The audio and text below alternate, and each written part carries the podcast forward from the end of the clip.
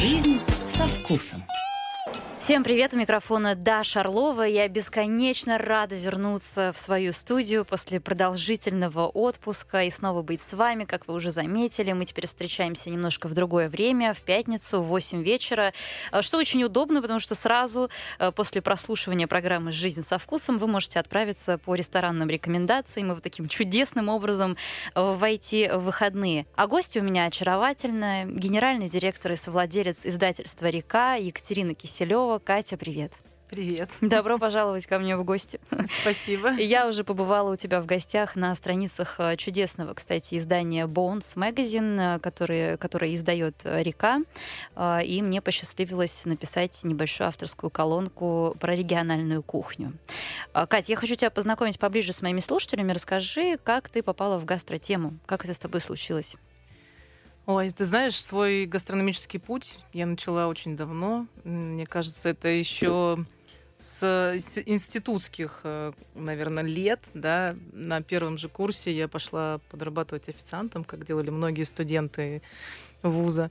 Вот, и поняла, что, ну, я кайфую от ресторанного бизнеса, мне очень нравится общаться с людьми, мне нравится вот эта кипящая жизнь, да, то, что всегда люди приходят в рестораны, за позитивными какими-то эмоциями, да, за отдохнуть, расслабиться, покайфовать. И если ты тоже ловишь этот вайб, да, то ты тоже от этого так же кайфуешь, как и твои гости. Вот. За время работы официанткой, я думаю, что там не только позитивные у тебя были Ой, ощущения. Да, было много это чего. Это в Москве было? Ты же где Слушай, это было? нет, на самом деле я вообще из Санкт-Петербурга, я родилась э, в Санкт-Петербурге, но так получилось, что Мама, папа геолог геофизики, и уехали э, сразу после института на Сахалин. И все свое такое детство до окончания школы я провела на Сахалине, в городе Южно-Сахалинск. Вау. Да, У тебя поэтому... самые яркие гастрономические впечатления оттуда все? Да, мы, конечно, выросли совсем в других условиях, и ты, когда возвращаешься оттуда, понимаешь, насколько тяжело осознать э, разницу даже кухонь, да, потому что у нас э, достаточно большое количество корейцев э, в городе, и уже там тех, кто и родились, и выросли, это, в принципе, тоже такие русифицированные да, корейцы. Вот. И очень много корейской кухни было.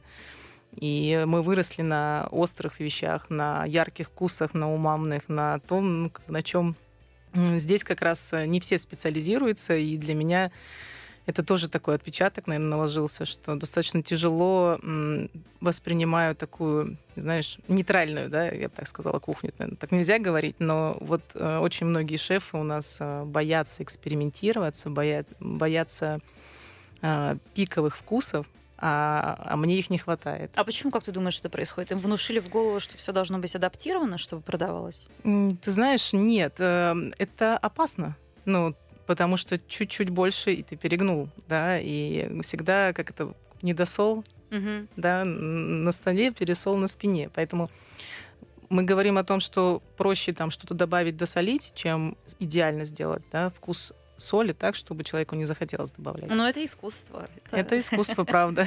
Но все-таки самое-самое у тебя яркое, хоть я хочу тебя вернуть немножко в детство туда, в Сахалин. У тебя какое самое яркое впечатление? Что это за блюдо? Ох. Ну вот я почему начала говорить про э, корейскую кухню, потому что очень много и друзей, и знакомых, и одноклассников, и у мамы близкие подружки. Это, конечно, корейская кухня. Ну, она ее не передать словами. Это то, что мы там ели с детства, и сейчас я периодически своих друзей тоже чем-нибудь э, шокирую или балую, даже кого-то тоже кто попробовал, прям ждет потому что мы ели с детства папоротник, э, приготовленный по-корейски, или лопух по-корейски, либо хе. То есть для меня это нормальные блюда, которые стояли на столе. А папоротник э, с грибочками или с орешками?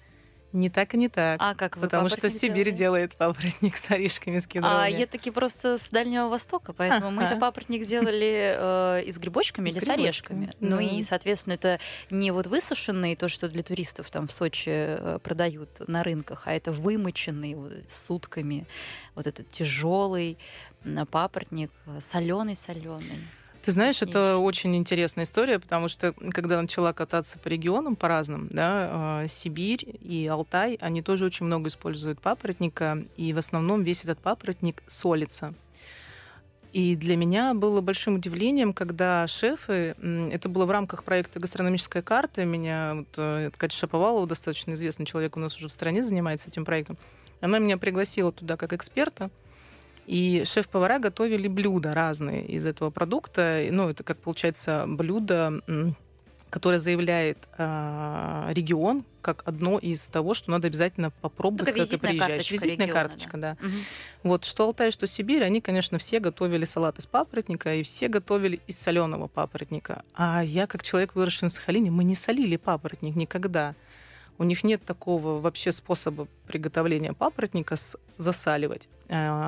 Если перевести на наш, наверное, такой современный модный сленг, да, поварской, то они его ферментировали. Что происходит? Мы сами собирали, я в том числе в детстве, это было такое прям целое да, приключение. Мы ходили в лес, собирали папоротник, а, причем на Сахалине его два вида, это основных два вида съедобных, осмунт и орляк, и они абсолютно разные. Орляк, который в основной массе в Сибири находится, такой э, с кончиком, да, с, на, на конце он такой скрученный, и на конце у него такие бутончики, mm-hmm, да, листики. Mm-hmm. А осмунд это такой толстенький, он более мясистый, и при этом абсолютно лохматый папоротник. Он как будто пушистый. Вот. А оба этих вида, они отвариваются, буквально там слегка кипятком обдаются. А, за счет того, что кипятком обдается, ты эти махнушки можешь снять. А, ну, орляк, он просто становится немножко помягче. И дальше он раскладывался, мы раскатывали огромную пленку, а, такой типа тепличный, да, вот этот полиэтилен, и выкладывали этот папоротник на улице по всей даче, и под солнцем он сох. Mm. То есть получается реально такое ферментирование, ферментация, да, э, естественно, солнечное высыхание происходит. Он высыхает, и потом в сушеном состоянии он очень долго и очень хорошо хранится. Его клали просто в обычные мешки терапевтичные и убирали там на антресоль. Ты всю зиму мог его доставать, процесс обратный идет такой гидрации, да, когда м, ты доводишь до кипятка, ну, доводишь воду до кипения э, вместе с папоротником, сливаешь, доводишь до кипения, сливаешь там, ну, и оставляешь потом какое-то время, он разбухает обратно. Соответственно, соли нет, и с этим вообще проблем нет. А тут получается, что в Сибири как раз история с тем, что они сначала его засаливают, а потом очень сильно пытаются обратно убрать эту соль. Ну, вымачиванием. Вымачивают, да. Да, да, да. Но как бы это очень сложная процедура, и, конечно, мало кому удается реально вымочить до того состояния, то есть это все равно время, да, до того состояния, чтобы тебе было очень комфортно. И поэтому вся масса этих салатов, она вся была ну, слишком соленая, да, для того, чтобы обычный человек, который там турист, приедет и поесть, ну, немножко тяжеловато будет. Мы все-таки не привыкли такой уровень соли, да, потреблять. Вот. И я просто шеф-повара спросила, говорю, слушай, а почему вы ну, не пробовали никогда что-то делать другое? А он даже опешил. То есть он такой, а что другое? ну, подожди. это, знаешь, это же можно же по-разному делать, да, там помидоры, вот давай, говорю, прям, вот можно делать из них там, из томатов лечо, там, можно их там замариновать, засолить, можно их там высушить, да, можно их сделать вяленые. Ты Но... смелый человек, который с шефом спорит. Я. Обычно, знаешь, с этими людьми лучше не... Вот, а мне на самом деле будет интересно приехать через какое-то время и посмотреть сделал ли он хоть что-нибудь в этом направлении, подумал ли он об этом, да, потому что а, сказать одно, но это надо действительно иметь смелость и самое главное понимание, потому что, опять же, да, говорим про то, что все-таки шеф-повар он не просто человек, который готовит, он должен разбираться в базовых процессах. Это то, что у нас учат в училище а, без э, там, практики, но по факту это все равно основа, да, это основа, это химия, основа физика, да, ты должен понимать, э, что произойдет с продуктом, если ты там в то или ином, иным способом его приготовишь э, как структура поменяется. Можешь знать это, а можешь экспериментировать, да, и пытаться это делать. Но для этого все равно нужна быть такая любознательность и желание. Ну а где этому научиться сейчас? Ну, не, я же говорю, не обязательно. Пробуй. Пробуй. То есть э, это либо одаренность некая, да, когда у человека есть это. Это, кстати, не обязательно же у поваров, у обычных людей это тоже может быть абсолютно, раскрываться абсолютно. со временем, если человек тратит на это время. Мне, например, папа фантастически готовит, никогда в жизни не имел никакого отношения к профессиональной гастрономии, но у него есть вот эти все э, э, способности. Либо нужно иметь при, ресторане какую-то лабораторию, что сейчас тоже очень модно. Как ты к этому относишься? Ты знаешь, модно, но но сколько я слышала уже разных историй от ребят о том, что если ты хочешь, ты сделаешь у себя кухню дома, да, обустроишь так, чтобы ее можно было на ней что-то пробовать, экспериментировать. Тут же главное желание. Не дома, хорошо. Ты всегда найдешь ребят, э, не знаю, сколько сейчас разных площадок, э, компаний, есть шоурумы, есть э, школы разные кулинарные, да, куда ты можешь прийти с удовольствием, пообщаться, познакомиться, а если ты еще скажешь, что будешь что-то помогать, то тебе дадут возможность экспериментировать на этих площадках легко. Что сейчас на самом деле и происходит, и мне это очень нравится. Вот. Но мне кажется, что это должно быть желание, понимаешь? Просто сейчас, когда спрос э, превышает предложение, да, когда шеф-поварами становятся мальчишки, которые там поработали год-два, но это тяжело. Это тяжело объяснить человеку, что ты, конечно, статус получил, а знания? Знания откуда? А я поготовил вместе с этим шефом. Молодец. То есть ты видишь в этом такую некую порочную практику, да, когда а, шефы в погоне за некой быстрой славой, за быстрым признанием, ну, в том числе за деньгами, потому что, как я понимаю, шефы сейчас не маленькие деньги зарабатывают. Да. В Москве не знаем, что будет дальше. Сейчас э, рынки все меняются, но тем не менее. И это не есть хорошо для роста индустрии. Ну, мы должны пройти этот период. Э, просто дальше потом будет как раз э, такое желание, потребность расти, развиваться в рамках все-таки своей профессии. Ну, потому что насколько может быть шеф-поваров на рынке? Да, они, когда их станет много, то тогда начнет уже происходить выбор уровня знаний mm-hmm. такого, ну, качества, да, того услуг, услуг, который предоставляет этот повар, да, э, за вот что ты э, платишь. Я хочу сказать тебе спасибо за то, что ты это все сказала, потому что мне твое мнение, как человека, который много лет работает с лучшими шефами страны, мне правда было интересно, что ты думаешь на этот счет, насчет всех этих модных трендов. Мы продолжим после короткого перерыва.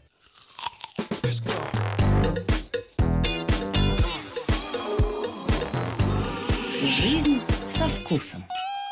Мы продолжаем. Генеральный директор и совладелец издательства «Река» Катя Киселева сегодня у меня в студии. Катя, расскажи про свой э, журнал. Угу. Чем сейчас ты занимаешься? Э, мы чуть дальше поговорим про твои чудесные гастрономические поездки. Угу. Я так понимаю, что сейчас это такая основная и любимая деятельность. Возить шефов по разным регионам и знакомить людей с разной кухней. Ну да, смотри, изначально издательство было запущено как раз под проект, да, под проект журнал, э, журнал Бонс, э, в переводе с английского Кости. Это такая игра, кухня, удача, что-то все вместе. И такие у нас даже был там некий слоган первое время, что шеф-повар это новые рок-звезды, и потом а, дальше так я это слышала... вы придумали эту фразу? Как этот слоган От был, которой да. всех трясет уже.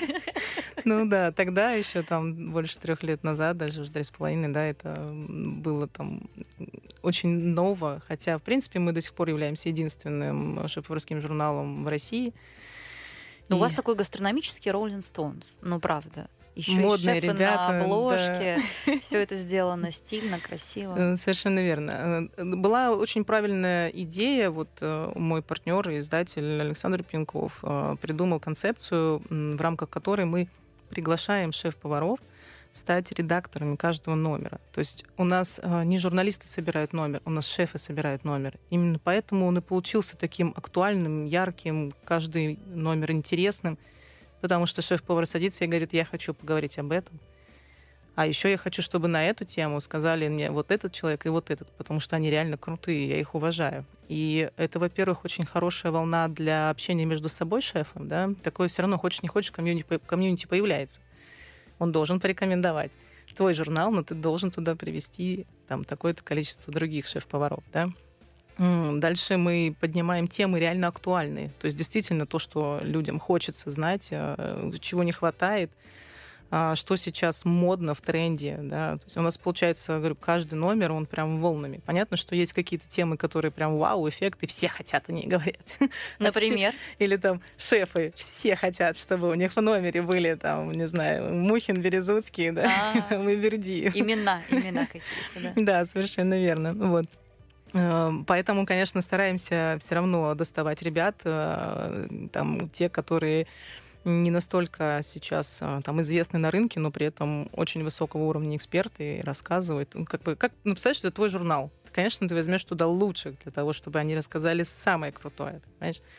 Вот, и поэтому выстрелилось. У нас, в принципе, единственный материал журналистки это как раз вот э, по скриптам, куда я тебя и приглашала, потому что в каждом номере есть своя тема, и, конечно, всегда интересно послушать эксперта с обратной стороны, да, что же он скажет, что видит. Э, вот так и появился, mm-hmm. да, появился твой материал. В общем-то, журнал за собой все остальное потащил, потому что ты все равно внутри комьюнити, ты все равно общаешься, знакомишься. На базе этого журнала мы запустили серию мероприятий уже вот три года назад. Kitchen Management, сейчас он уже разросся до ресторана Kitchen Management, потому что шефам приезжали, все делали круто, а рестораторы такие, а мы? Непонятно, что такое вообще произошло? Почему тут такое мероприятие крутое? Действительно, очень много рестораторов приезжает на шефский день тоже, потому что многие хотят просто знать базовые вещи, которые нужно спросить шефа. А они же... шефов с собой привозят из С собой шефов привозят. То есть это еще и трудоустройство пачками привозят, чтобы Серьезно? там познакомиться, чтобы пообщаться. А тебе потом узнать... доплачивают за этот рекрутинг бесплатно? Нет, рекрутингом я не занимаюсь, это прям сто процентов, хотя очень часто обращается с запросами, но это прям совсем другой бизнес, и мне бы не хотелось в него э, погружаться потому что я работаю с действующими шефами. Это значит, надо что, их сдергивать с мест? Ну, это же, ну, я вообще, конечно, рекрутинг — это очень сложный бизнес. Это прям совсем то, куда нет цели mm-hmm. лезть. Вот, поэтому э, дальше что? Мероприятия пошли по городам. Э, если мы говорим, что три года мы катаемся, мы начали сначала с самых там каких-то крупных миллионников, да, там, не знаю, Новосибирск, э, у нас была Самара, у нас был Нижний Новгород, Москва, Санкт-Петербург, вот крупники, да, мы провели в Ростове-на-Дону в первом году. Дальше стали следующие брать миллионники, чтобы хоть чуть-чуть замиксовать, да, у нас там появилась Казань, появился там Краснодар, то есть мы стараемся А сколько брать городов соседние, в итоге Красноярск. вы посетили уже? 13 получается, а еще два в этом году, уже 15. И на этот год было запланировано 9 городов, Четыре в первом полугодии и пять во втором. Ну, сейчас немножко обстоятельства помешали, поэтому Ростов-на-Дону и Калининград пришлось немножко передвинуть э, тоже на второе полугодие, но мы просто феерически провели первых два. Это Нижний Новгород. И вот как раз Совсем недавно я вернулась из Махачкалы. Вот. Давай мы здесь с тобой остановимся подробнее, потому что, ну, говорят, это просто какой-то гастрономический рай. А как вы туда попали, кстати? Что, летает туда что-то? Все летает. Вообще с этим нет проблем. А летает. обратно возвращается? Все авиалинии летают, все вернулись обратно. Единственное, конечно, что из-за отмены этих э, рейсов э, частично в другие да, южные регионы, э, там ростовские, да, Ростов, Краснодар и вот эта вся история. На юг, да. На угу. юг, да. Во-первых, немножко удлинился путь, потому что слегка огибают, да, а во-вторых, конечно, идет перетасовка рейсов, и э, очень часто передвижка со временем происходит, там утренний рейс на обед переносит и так далее когда ты там просто путешествуешь, и ты прилетаешь два часа позже, это не критично, но когда у тебя выступление в два часа дня, а ты прилетаешь почему-то в три, потому что авиакомпания в одностороннем порядке перенесла рейс. Ну, ничего, выкручивались и Ну вот расскажи мне, Дагестан. Ну, я понимаю, что можно бесконечно говорить об этом. Ну что вот прям самое-самое, что тебя поразило, самое сердце? Ой, ты знаешь, это люди. И даже на эмоциях я второй раз э, уже была в Дагестане, я даже сделала пост про людей, да, потому что наше мероприятие вообще, в принципе, прошло благодаря людям. Э, таких открытых, добрых э, людей, которые тебе стараются помочь всеми возможными способами, я давно, правда, не видела. Это, знаешь, такое прям восточное южное гостеприимство, да, когда незнакомый человек уже через пять минут э, бежит тебе что-то искать просто потому, что он хочет сделать тебе хорошо. Ты думаешь, блин, правда. Ты понимаешь, и получается такой эффект э, синергии, э, потому что мне хочется сделать хорошо, они хотят сделать мне хорошо, это все накладывается друг на друга, и а дальше от того, что они видят, что получается, они еще больше кайфуют, да, и у нас, конечно, ну, такой прям эмоциональный взрыв был, столько благодарности, столько вот этих вот ярких эмоций, воспоминаний. У меня все спикеры уехали довольно счастливые. У меня все э, ребята, которые были на мероприятии, до сих пор все пишут и благодарят. Это, ну, это такой, знаешь, правда такая бомба. А кухня, ну, э, я так понимаю, что, ну, как и во многих, особенно южных регионах, э, кухня очень зависит, да, от местности. Конечно, все по-разному очень делают. Конечно. Ну, то есть, ты знаешь, э, самое важное правило, которое я всегда рассказываю всем туристам, это приехал куда-то, иди на рынок. Все, точка. Ты с этого начнешь знакомство. Ты увидишь продукты, ты увидишь блюда, потому что мы вот смеялись с ребятами, что лучше шеф-стейбл был э, на рынке Махачкалы, потому что мы там шли какими-то рядами между тушами там баранов, значит... Все грязными руками. Горами вот сыра, да, и все вот это вот. И мы дошли там в самый дальний угол, где было несколько точек, и вот одна точка, значит, э, бабулечка делает курзе, и делает только это их. Курзе — это ну, я называю их такие а вареники, да, из их э, вот это тесто они прикольно такое делают, и они с разными начинками. Вот мой любимый, например, теперь курзе э, с яйцом, да, э, очень прикольно. То есть вот если представить себе процесс приготовления вареника, э, они делают э, тесто, на него что-то кладут и заклеивают, да, здесь наоборот, делают тесто лепешкой и просто его заклеивают, но не до конца, и получается такой мешочек, Дальше ты берешь, э, взбиваешь э, у себя яйцо домашнее, добавляешь туда там что угодно. Кто-то делает а там шкварки из эм, сала, да, ну не сало у них, как оно называется, курдюк, из курдюка. Uh-huh. Там либо лук, еще что-то. Все это взбиваешь, и когда человек подходит и говорит, я хочу там курзе, они берут, э, наливают это внутрь, жидкость заклеивают и бросают в кипящую воду. И у тебя внутри получается вот этот такой прям нежный-нежный омлет, а как они это тесто делают, вот это эластичное, вот это, да, вот, это вот э, на грани какого-то волшебства уже, которое невозможно человеку руками сделать. Ты поняла, как они это делают? А, ты знаешь, понять-то, ну, там понятно, могут рассказать. Да, они рассказывают саму систему, вот оно там бежит, вот оно клеится, липнет, мы его обратно заталкиваем. Ну да, но другое дело, когда ты начинаешь это делать, понятно, что люди, которые это делают там годами, я не знаю, даже десятилетиями, но она даже не смотрит. Она делает идеальную косичку вот это вот одной рукой, тынс -тынс -тынс, а, и даже не смотрит. А мы стояли и снимали на видео, потому что мне казалось, что это какой-то фокусник работает. Или там вот второй был такой а шеф стейбл, да, что вот она делает э, чуду, э, чуду э, лепешки с начинками, да, разные, ну такие, получается, как пироги тонкие, да тоже абсолютно прям при тебе берет. Вот она тут же это тесто, тут же у нее все накладывает, э, расплющивает, кладет на плиточку, которая у нее тут же, знаешь, она настолько это, ну, она, говорю, она даже не замечает. Она еще при этом левой рукой, помнишь, да, кюрзе лепит. А здесь вот это вот, значит, ты просто думаешь, боже, ну как так? У тебя все это, ну, сок, это все, ну, это правда очень вкусно, даже сейчас рассказываю, у меня аж слюни пошли. Слушай, ну чуду — это вещь. Да. И я понимаю, что нельзя сравнивать, но все же вот в дагестанской лавке у нас есть сеть э, вот этих заведений, э, которые, кстати, парень из Дагестана, по-моему, открыл. Сейчас вроде бы он туда уехал, в Москву пока не возвращается. Вот там очень вкусные вот эти лепешки делают. Э, да, э, парень из Дагестана, это Мурат Калаев. Вот, да, да, да. Так и есть. И это одни из тех ребят, благодаря которым получилось наше мероприятие. Они, конечно, чумовые просто. с партнерами, с ребятами, с шефом э, из Москвы, приехавшим туда. Они творят какие-то невероятные вещи. А, они открыли там заведение, которое называется Цех 15. Я даже не знаю, сложно назвать заведение. А как у них там рестораны отличаются от московских? Вот Чем? Расскажу. Цех 15 это такой шеф-стейбл. Представляешь, mm-hmm. в Дагестане, в Махачкалу, ты кому рассказываешь, говоришь, что вы приедете, там есть шеф-стейбл. Они реально взяли старый цех на стекольном заводе и э, организовали там э, шеф-стейбл, на котором каждую неделю проводят ужины. Ну, Дагестан, понимаешь, Махачкала.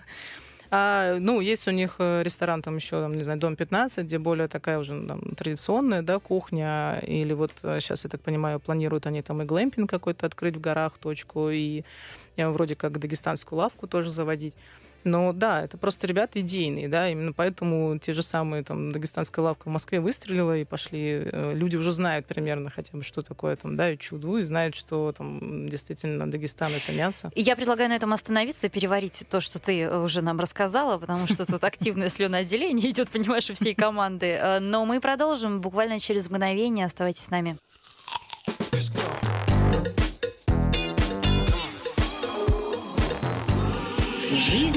Со вкусом.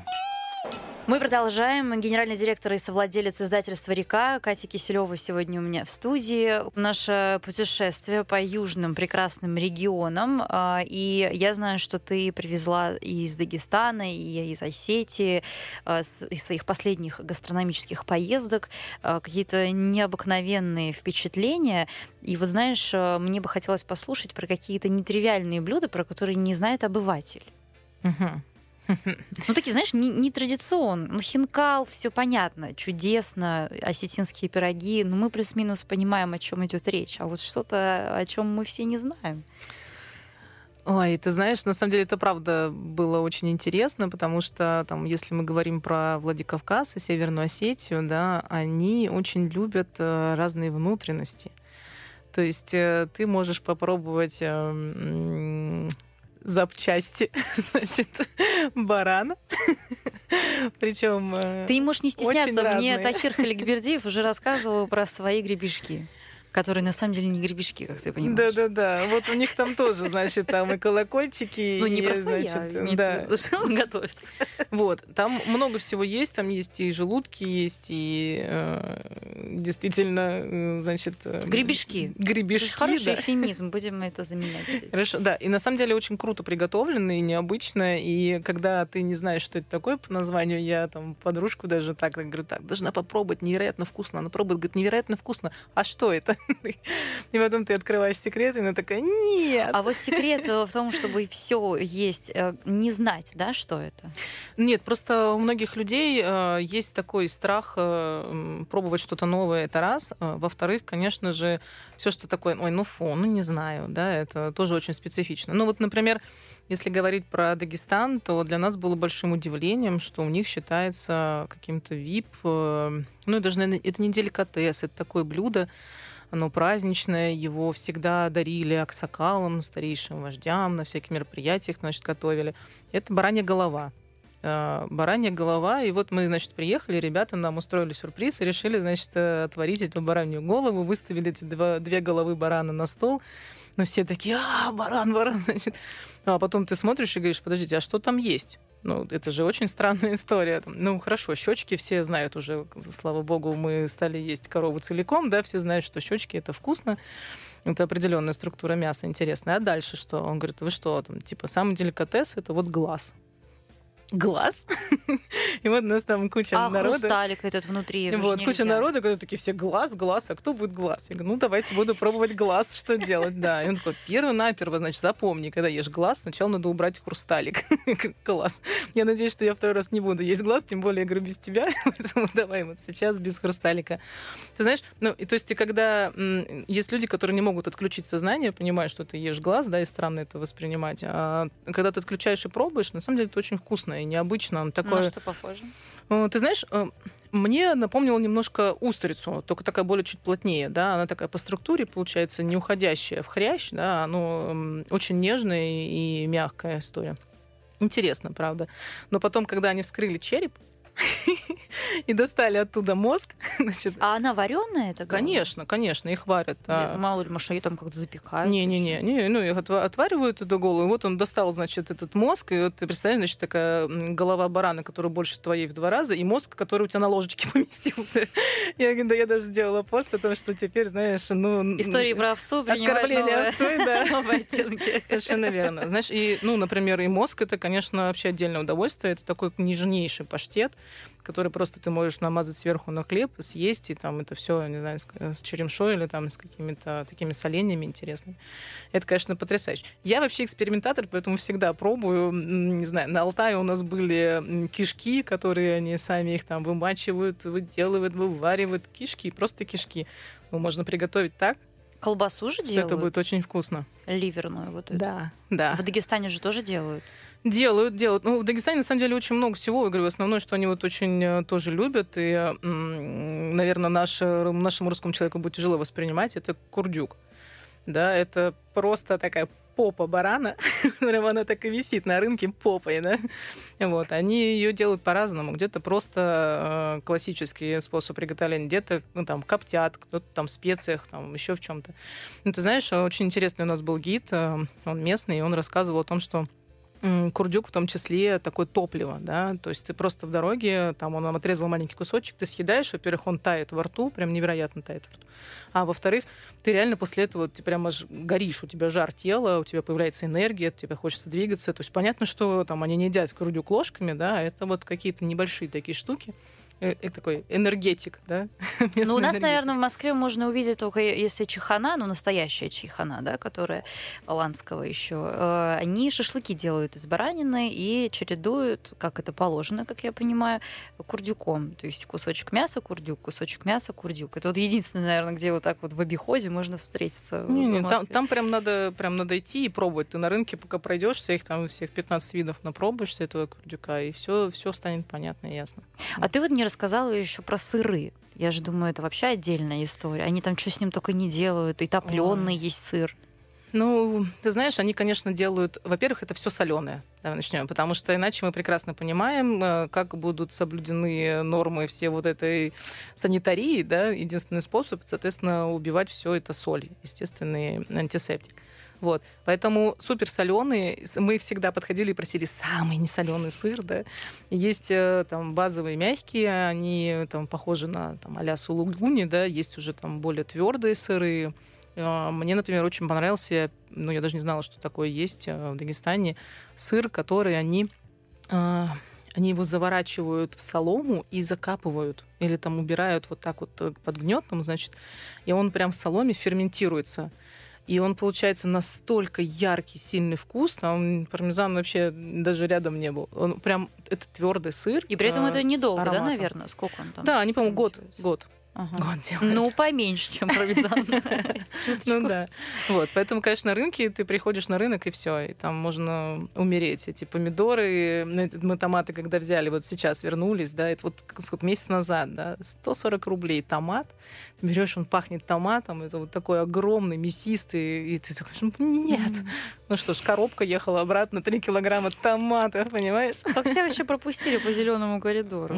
Ну, продукты вести можно, сразу говорю, все, да, единственное, Можно что все вывозить Все можно вывозить, нельзя только черную икру вывозить нелегальную, только ту, которая куплена в официальных магазинах, но мы не знаем, где нелегальные находятся, вот. Естественно. Э, да, и поэтому банки, только единственные банки со стеклом, их э, все в багаж, а все остальное даже вручную ручной клади можно вести. А что ты еще с собой привезла оттуда? Ой, а, ты знаешь, еще очень много орехов привезла тоже, потому что сухофрукты и орехи это прям их тоже фишка, и очень много всего. Я привезла гранаты просто божественные. Ну, много. Ты знаешь, это, э, кстати, вернусь э, к Владикавказу, когда ты вылетаешь из Северной Осетии, ты заходишь в самолет, и в самолете прям такой стоячий запах осетинских пирогов, потому что все везут с собой осетинские пироги. Мы все понимаем, что здесь можно купить, но правда, они там, ну, другие, да, все равно другие а продукты. А ты вот если привозишь и здесь пробуешь, такие же ощущения или уже не то? по-разному по-разному. Иногда бывает такое, ты пробуешь, и прям воспоминания, да, накатываешь. М-м, думаешь, как круто. Я эти томаты сейчас вернула, стянула целую неделю. У меня последний сегодня утром был. Я такая, блин. Ну, можно же дагестанские-то в сезон найти у нас томаты. Ну, дорогущие, конечно, но ну, можно. практически нет. Зачем? Их же не везут как-то как на рынок. У нас там азербайджанские, да, ну, много разных, свои там тепличные, да. Ну, то есть э, просто была бы цель. Там регион очень много потребляет внутри да. Понятно, что и лучшее мясо зачем его там потребляют, зачем его тащить куда-то и там, угу. перепродавать. Поэтому все равно на локально, когда ты пробуешь, это немножко другая история. Ну хорошо, а Осетия, угу. вот что еще из таких необычных э, специалитетов э, ты попробовала там? Ох, ох, ох, а, это же не знаю. Не, ты знаешь, это как э, я осетинские пироги и все остальное все в бреду. Потому что ты не, не, вообще не понимаешь, что происходит. Но у них, конечно, там прям пирог, там пирог, да. А, а вот, например, если мы возвращаемся к Дагестану, вот это вот курзе, которые такими, да, ой, курзе, э, чуду, а, такими как пирогами, да, и у них вообще принято их выкладывать друг на дружку. И вот э, во Владикавказе вот эти стенские пироги, у них тоже это принято выкладывать друг на дружку. А как они не слипаются? Ну вот, а, ну почему они будут слипаться? А они горячие? же у тебя жареные? Не, нет, они у тебя друг на друга накладываются. Во-первых, получается, каждый следующий сверху накрывает и не дает остыть предыдущему. Угу. Ты выкладываешь один, два, три, четыре, пять. Дальше это все нарезается сегментами, да, и получается так, что ты можешь его взять любой глубину. Можешь один верхний взять, можешь нижний. То есть это очень удобно, занимает мало места. То есть мы заказали три пирога, чтобы все три попробовать. Все, нам привезли одно, принесли одну тарелку, на нее по очереди сложили эти все три пирога, и ты пробуешь. То же самое и там.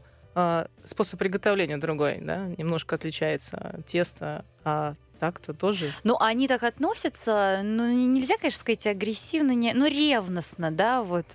Но, мол, и, знаешь, у меня такая история была в Грузии, когда мы приехали из Тбилиси в Батуми и заказали аджику там к шашлыку, и нам принесли аджику, принесли вот эту вот э, адскую пасту, вот эту, да, которую можно убить человека. Мы сказали, не, ну, извините, а вы можете принести обычную аджику? Они говорят, в смысле? Так это обычная аджика?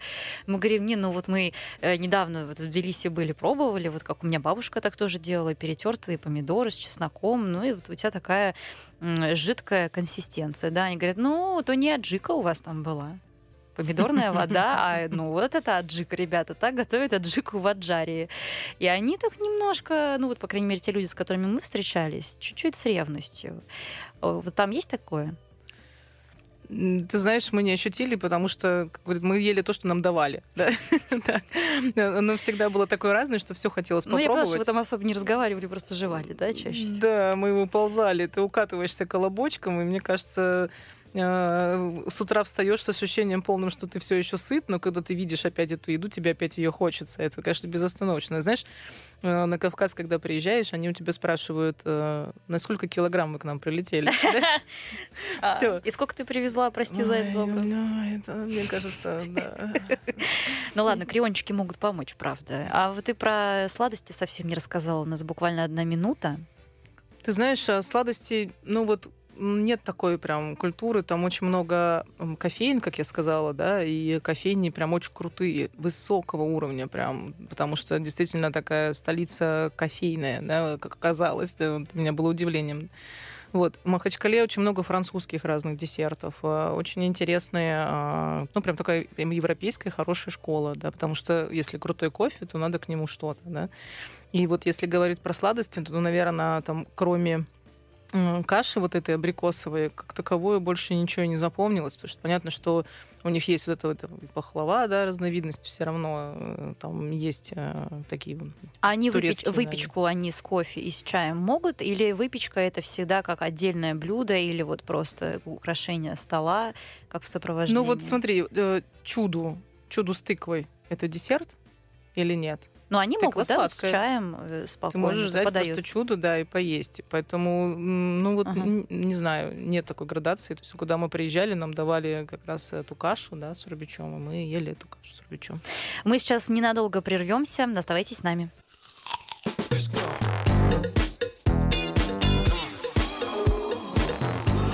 Жизнь со вкусом.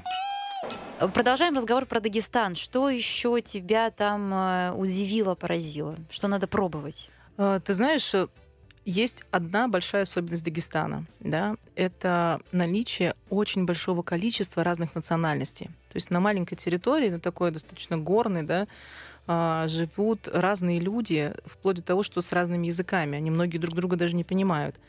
Вот. И в связи с этим и кухня, они вроде бы все около этого, да, но они делают все равно по-разному. Да? Как, как вот мы говорили, привыкли, каждая бабушка привыкла по-своему готовить борщ, да. То же самое и здесь. Ну, например, хинкал, да. Э, хинкалов, э, есть, кстати, очень прикольные ребята, там мы туда ходили и водили туда группу, называется они Хинкал Brothers. И ты, когда приходишь, тебе сразу дают там 15 видов э, там, этого крузе. Но давай а... мы скажем, что это не, хин, не, не имеет никакого отношения к хинкали.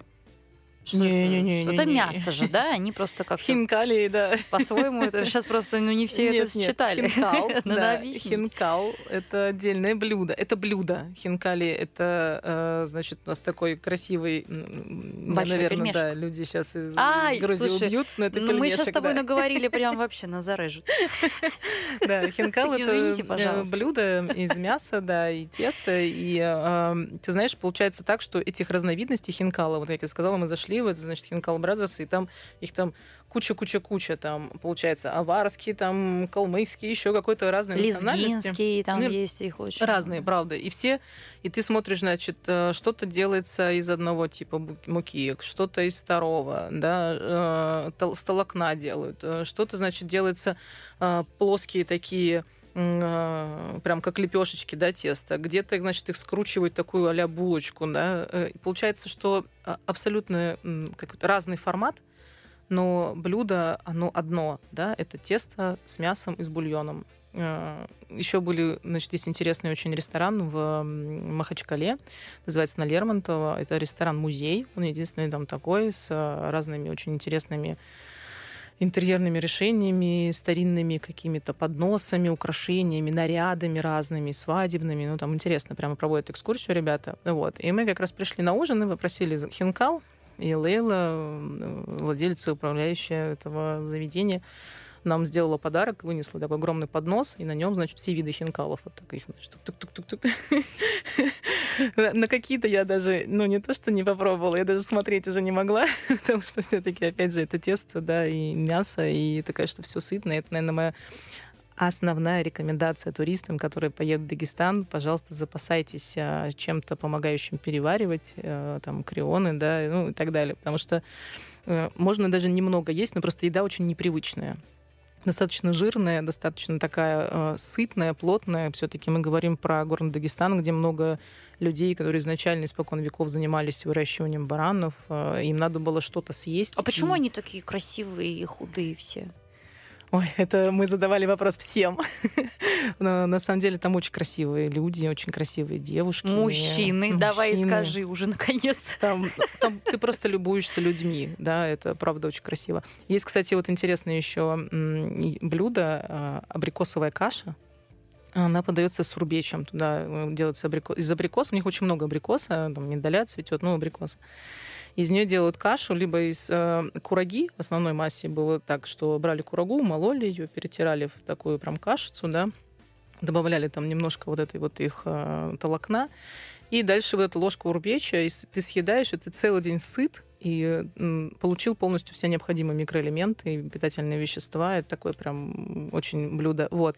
Эту кашу приносят э, роженицам после того, как они родили, для того, чтобы восстановить иммунитет, для того, чтобы так, наполниться силами. Э, очень часто подают на завтрак у них. Это очень вкусно. Если поедешь, обязательно надо пробовать. Прям маст. Я чувствую, что я прям выскочу из этой студии и сразу поеду. Скажи, а вот многие считают, что едят только мясо, а ведь Каспийское море, там же наверняка должны быть роскошные блюда из рыбы. Э, мясо, давай, мясо два слова. Значит, вы представляете прекрасные горы, вот эти все красивые фотографии, да, значит, а альпийские лужайки, значит, и овечки, которые никогда оттуда не спускаются, они всю жизнь едят э, прекрасную траву, траву э, пьют из э, вот этих ручейков и родников, поэтому, конечно, мясо, ну, мясо просто огонь. Но ты, ты не можешь оторваться. Э, все эти ребята, вот мы были в шашлычный номер один, Мурат, у них э, прям одно из лучших мест в городе, и там подают разные тоже разные виды шашлыка. Ты можешь, ну, понятно, что пистолет это топчик. Это такая корейка, да, которая выглядит как кости, на ней кусок мяса, их называют пистолетами. Вот, я даже их на завтрак потом с собой забрала, потому что... Ты на завтрак ела шашлык? В Дагестане я ела на завтрак шашлык, да. Ну, это просто... как я тебя ненавижу сейчас. Да, невозможно оторваться, понимаешь? Поэтому, конечно, до рыбы очень часто не доходят руки, но ее много. Ты знаешь, в Каспийском море очень много рыбы а толстолобик и карп. Там же есть что... эндемик, осетр вот этот каспийский. Осетра не так много, и он, конечно, в Красной книге там угу. под запретом, а вот таких прям ферм да, для разведения, они все таки выше уже все на Волге, туда, да, уходящие там а, Астрахань. все таки нет, э, у них нету даже не знаю, как правильно, не традиции, у них нету э, привычки, да, у них нету вот этого, что они должны есть рыбу. Угу. Вот, поэтому там, конечно, не про рыбу. Но вот э, поехали мы э, сразу из Махачкалы в Дагестан, из, Махачкалы в Дербент, вот. И, конечно, что нам сразу бросилось в глаза, это Конечный поля, завод. поля винограда, виноградники. Для нас это просто был шок, при условии, что это все-таки мусульманский да, регион. И, конечно, алкоголь там купить не так просто. Я тебе скажу больше, что, наверное, в двух-трех ресторанах в городе есть, есть алкоголь. Все остальные без алкоголя, и это как бы ну, запрещено у них. Вот, есть и специальные фирменные магазины вот этого как раз а, Дербенского коньячного завода. И, в принципе, всю жизнь эти, этот завод выпускали именно коньячные спирты и так далее. И э, буквально недавно, наконец-то, они стали выходить на рынок именно вина. Да? И я знаю, что у тебя есть прекраснейший подкаст. Виноделы, да, на который я всех призываю подписываться. Мы ведем его с Владой Знаешь, что я тебе принесла? Серьезно? Я подумала, что ты просто обязана это попробовать. Мне кажется, моей маме пора уже забеспокоиться, потому что гости начали приносить мне бутылки в эфир. Пить это вредно, и алкоголь это зло. Да-да. Но это еще и культура, конечно же. Да, и там стали, конечно, какие-то невероятные напитки делать. Я думаю, я прям уверена, что тебе это понравится. Это савиньон ты мне привезла, Да, да, рислинг, савиньон, кацетели, там просто Обалдеть. для тебя это будет удивлением. И ребята, правда, молодцы, они начали прокачивать регион, прокачивать ага. в разных направлениях, туристическом, там, винодельческом. И я думаю, что мы еще не раз о них услышим. Спасибо тебе большое, это сокровище. Но вот про вино я хотела еще у тебя спросить э, про твою поездку на винодельню Дзитоева. Это мы уже в сторону Владикавказа движемся, потому что это то вино российское, которое меня просто поразило и заставило плакать. Не знаю, можно ли его так вот доступно найти в Москве, но его букет э, Каберне и э, Саперави э, с названием «Незнакомка», еще красивейшие бутылки, расписанные вручную, это просто что-то фантастическое. Ребята, это не хуже бургундского пино-нуара. Может быть, для кого-то даже это будет вино тоньше и понятнее и круче. Это фантастика. Расскажи мне про этого удивительного человека, про эту удивительную винодельню. А, слушай, у меня есть э, подруга Наташа Кононова. Я не знаю, знаешь, слышала, это ресторан «Хлеб да винчик». А, в Краснодаре, сейчас в Москве. У нее, в принципе, в меню одно российское вино, только российское вино. Причем много, изначально там было, по-моему, до 70 позиций, все по бокально, все можно попробовать. И я, конечно, этим пользовалась очень активно, начинала как раз э, знакомство с разными виноделами именно у нее. Вот. И она меня познакомила с э, Константином. И это, конечно, не знаю, до сих пор благодарна ей за, за это чудо.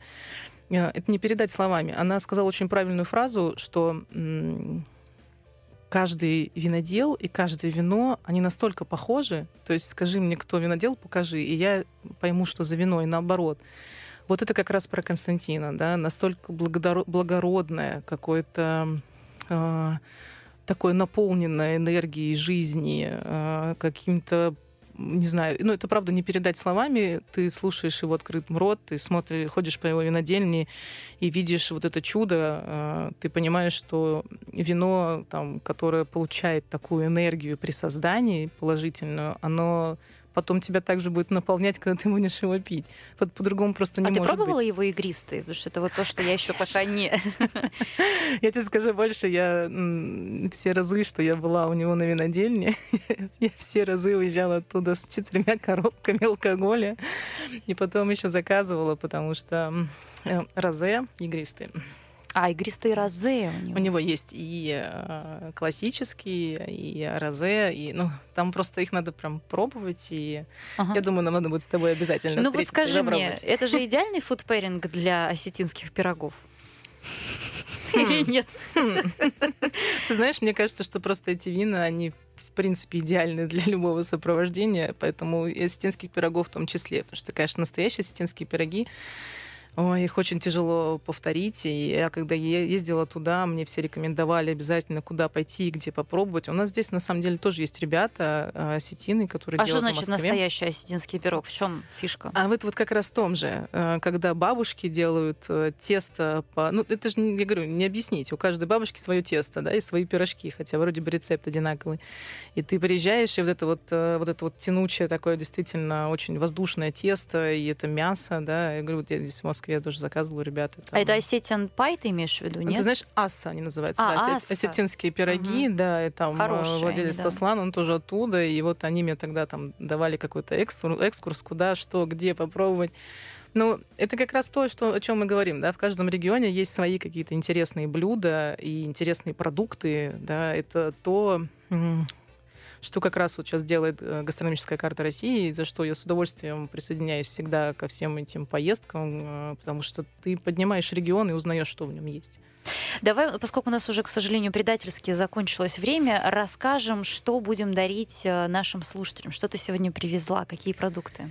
Ой, я решила, что э, что же сделать из гастрономических поездок, э, ну, рассказывать информацию какую-то лучше, давайте попробовать. Поэтому э, так получилось, что как раз последние регионы, где я была, э, я привезла оттуда для своих друзей и близких подарки, и в том числе я решила, что каждый читатель, слушатель должен их э, тоже все это опробовать.